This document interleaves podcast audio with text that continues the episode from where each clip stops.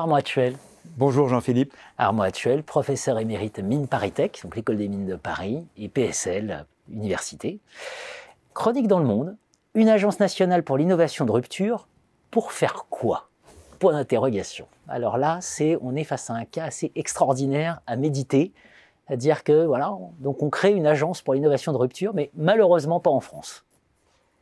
Merci Jean-Philippe euh, de me donner l'occasion de, parler de quelque chose qui ne se passe pas en France effectivement, mais euh, comme toujours on peut apprendre de ce qui se passe à, l'étranger. Alors il s'agit effectivement d'un projet, c'est encore au stade de, projet, c'est-à-dire que la loi euh, qui permet de dégager les crédits est, votée ou on passe, d'être votée, et on a un, rapport parlementaire qui atteste de ce programme. Alors de quoi s'agit-il?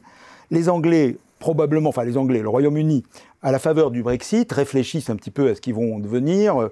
Ils ne sont plus dans les instances européennes. Et du coup, euh, il est évident que euh, va se poser le problème que tout le monde a de quel effort de soutien public, de fonds pour la recherche. Et évidemment, tout le monde est d'accord, il faut augmenter les budgets de la recherche. Ce n'est pas la pandémie qui va nous convaincre de baisser la garde. Au contraire, euh, partout dans tous les domaines. On sait que, que ce soit en écologie, il nous faut investir dans la recherche, que ce soit en santé, mais que ce soit aussi euh, euh, dans les, les, les, les, futures agricultures ou dans les nouvelles batteries. On a devant nous un agenda de recherche qui fait que l'effort financier va être énorme. Mais le plus souvent, on débat de l'effort financier. Là, les Anglais ont été assez originaux, c'est qu'ils ont débattu des formes d'organisation de la recherche dans leur pays.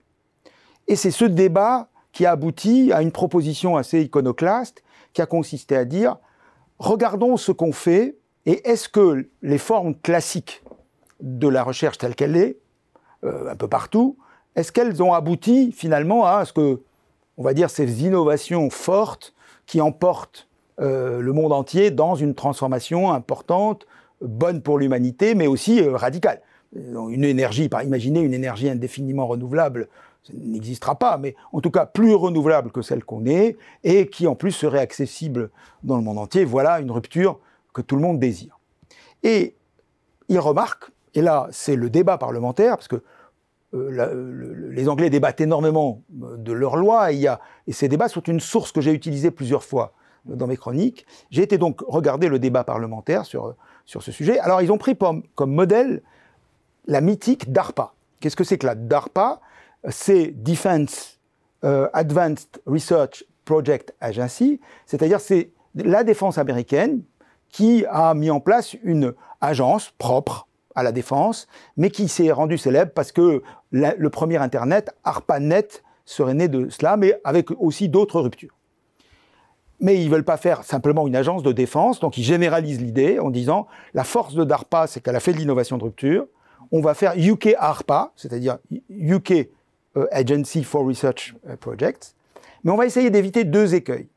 Et c'est là où ça devient stimulant. Premier écueil, si on demande, si on exige de la recherche scientifique de passer tous les canons de beauté, si vous voulez, de la science, ça produit, ça produit, peut même produire des ruptures, mais in fine, ça reste quand même très lié, on va dire, à l'absence de risque scientifique, parce qu'un scientifique n'a pas envie de prendre des risques euh, euh, trop violents euh, qui mettraient en danger, par exemple, son, sa déontologie scientifique, mm.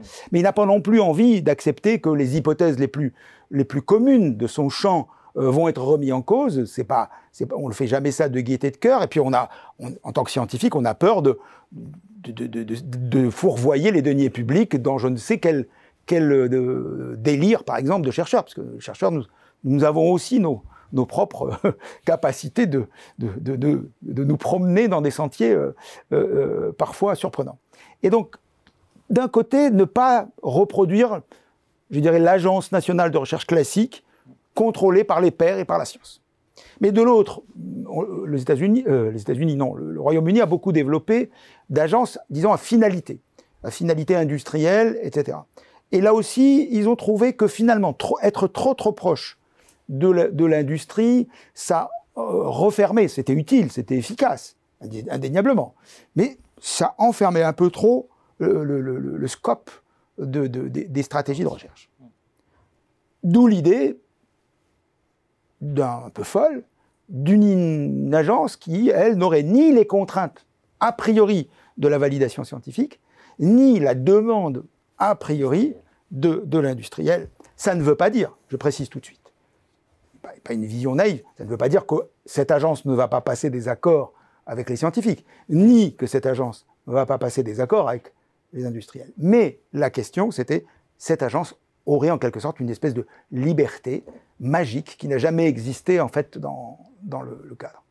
Alors, euh, la thèse est controversée, on ne va pas se le cacher. Certains se sont dit oui, mais ça durera pas longtemps. Elle va être libre quelques années, puis très très vite, tous les gouvernements vont lui tomber dessus, vont lui demander des résultats, de l'évaluation, et on va se retrouver. Donc, pas de naïveté. Mais il me semble, et là, c'est là le rôle du chroniqueur, c'est que ce débat est vraiment intéressant.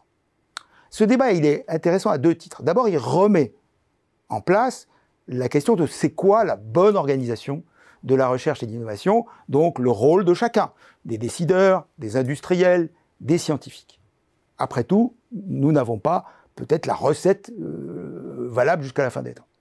Et le deuxième élément, il est plus euh, intéressant pour nous, chercheurs en gestion, c'est que ce débat qui a plutôt mobilisé des politistes et des économistes, je dirais, de, la R&D, de l'investissement, a abouti quand même à une espèce de vide sidéral reconnu par le Parlement et par le gouvernement anglais, c'est et cette agence, qu'est-ce qu'elle va faire? Comment elle va fonctionner?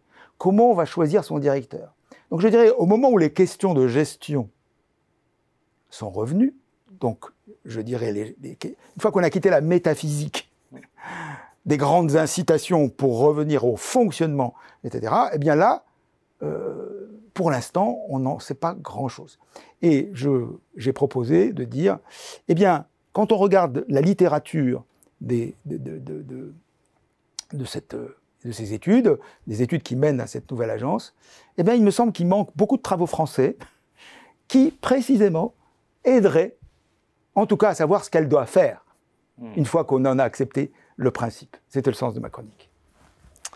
Voilà, au moins, donc on est en retard, mais on peut peut-être euh, finir en avance en mobilisant les bons travaux, si je, je reconnais là votre esprit optimiste.